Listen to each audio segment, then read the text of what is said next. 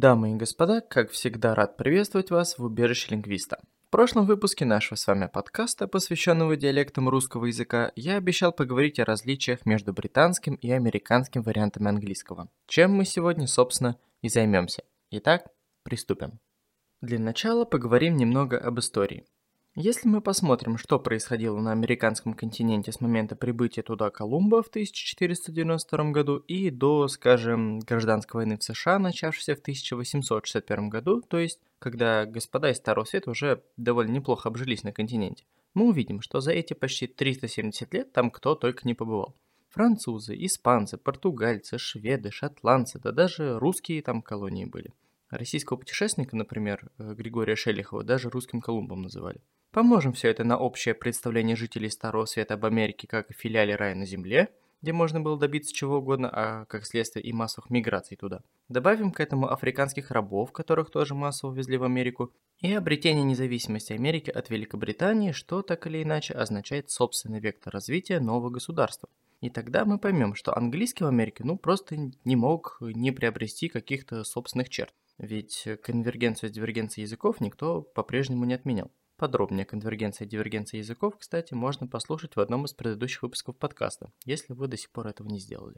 Но прежде чем мы перейдем непосредственно к самим чертам и особенностям американского английского, стоит принять внимание то, что Америка совсем не маленькая страна. И английский внутри этой совсем не маленькой страны также может существенно отличаться. Поэтому сегодня мы поговорим о наиболее, скажем, общепринятом и популярном американском английском, который вы можете услышать в фильмах, аудиозаписях к учебникам английского и в новостных репортажах CNN.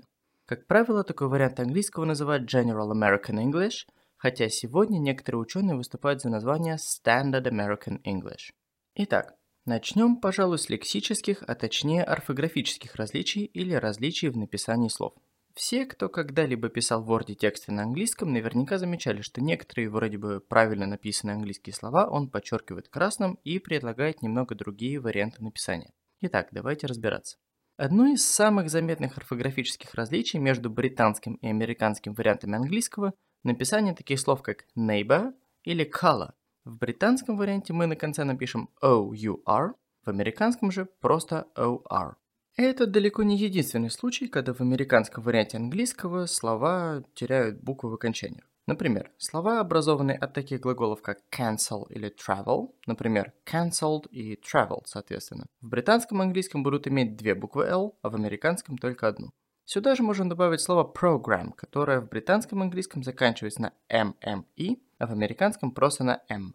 И слова из разряда catalog, dialogue и так далее, в которых американцы упразднили последние две буквы из окончания. То есть было на конце G, U, E, а стало просто G.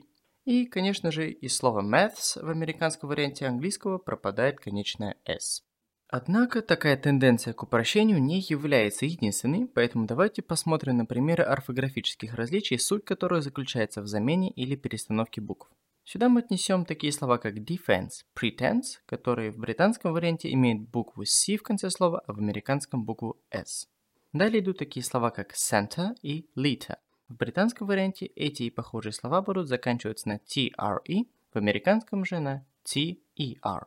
Не забудем также про глаголы organize, analyze и им подобные, в которых буква S будет меняться на Z. То же самое нередко касается и существительных, образованных от этих глаголов. Конечно, есть еще и другие примеры орфографических изменений, большая часть которых берет свое начало с конца 18 века, а именно с трудов Ноя Уэбстера, издавшего так называемый «синий словарь», и утвердившего многие современные стандарты американского английского. А мы переходим к лексическим различиям. Существует целый ряд предметов и явлений, которые в британском и американском английском обозначаются разными словами. И наоборот, когда одно и то же слово обозначает разные понятия. Или если перевести на лингвистический, то сейчас мы посмотрим на случай, когда одно означаемое имеет разные означающие, и наоборот. Про означаемое и означающее, кстати, можно послушать выпуски «Почему стул не стол, а не стол стул». Итак, если вы хотите узнать, где находится метро, то в Британии вы спросите «Where is the tube?» или «Where is the underground?» А в Америке «Where is the subway?» Если где-нибудь, скажем, в Лондоне вы скажете «Where is the subway?», э, велика вероятность того, что вам укажут не на метро, а на ближайший подземный переход. Решили перекусить? Не расслабляйтесь. Попросив сам чипс в британском кафе, с высокой долей вероятности вы получите картошку фри. И дело будет не в том, что у официанта какие-то проблемы с головой, а в том, что чипсы в британском английском будут crisps, а слово chips у них означает, как правило, картофель фри. В Америке же картофель фри носит название French fries. На этом наши приключения, конечно же, не заканчиваются. Все же помнят, что первый этаж в английском языке ни разу не first floor. Если нам нужен первый этаж, то мы говорим ground floor. Точнее, британцы говорят. Американцы от этих трудностей, судя по всему, избавились, поэтому первый этаж у них будет first floor, что для русского человека, конечно, намного логичнее. Вообще существует довольно много подобных лексических различий, типа британского biscuits и американского cookies в значении печенья, или британского autumn и американского fall в значении осень. Поэтому все мы их здесь перечислять, конечно же, не будем, а в нашей группе ВКонтакте я выложу список таких слов, чтобы вы могли познакомиться с ними, так сказать, поближе. А мы плавно переходим к различиям в грамматике, которых немного больше, чем кажется на первый взгляд, поэтому рассмотрим самые очевидные. Одним из самых распространенных и примечательных различий в грамматике британского и американского английского является употребление present perfect, а точнее его неупотребление в американском варианте. Нет, это не значит, что у американцев present perfect отсутствует как явление, нет. Просто в ряде случаев они предпочитают забывать его существование и использовать past simple. В частности, это происходит при употреблении наречий типа already, yet и just, типичных маркеров present perfect в любом тесте на английские времена. В итоге вместо британского I have already eaten или I've already eaten мы имеем I already ate. В целом глагол have в британском и американском английском ведет себя немного по-разному. Например, в британском варианте вопросительное предложение с этим глаголом будет выглядеть так. Have you got a cat? В то время как в американском варианте вполне может быть Do you have a cat? На этом интересности с have у нас не заканчиваются. В британском английском сочетание have got используется, как правило, только в значении иметь. Например, I have got a cat. В то время как в американском варианте got может быть вставлено в конструкцию have to, обозначающую долженствование. Именно поэтому в американских фильмах мы часто можем услышать I've got to go вместо привычного нам I have to go.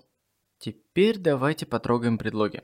Вообще, предлоги, как артикли, в английском весьма запутанная история, и зачастую даже сами носители не могут объяснить, почему они использовали тот или иной предлог или артикль. Но в рамках сегодняшнего выпуска все будет довольно понятно. Итак, различие номер один. В британском английском in the street, в американском on the street. Едем дальше. Различие номер два. В британском варианте выражение «играть за команду» будет звучать как play on a team, в американском же здесь будет предлог for, play for a team. И еще одно различие с предлогом on. В американском варианте английского часто опускается этот предлог перед днями недели. То есть вместо привычного нам I will call you on Sunday morning, мы вполне можем встретить I will call you Sunday morning.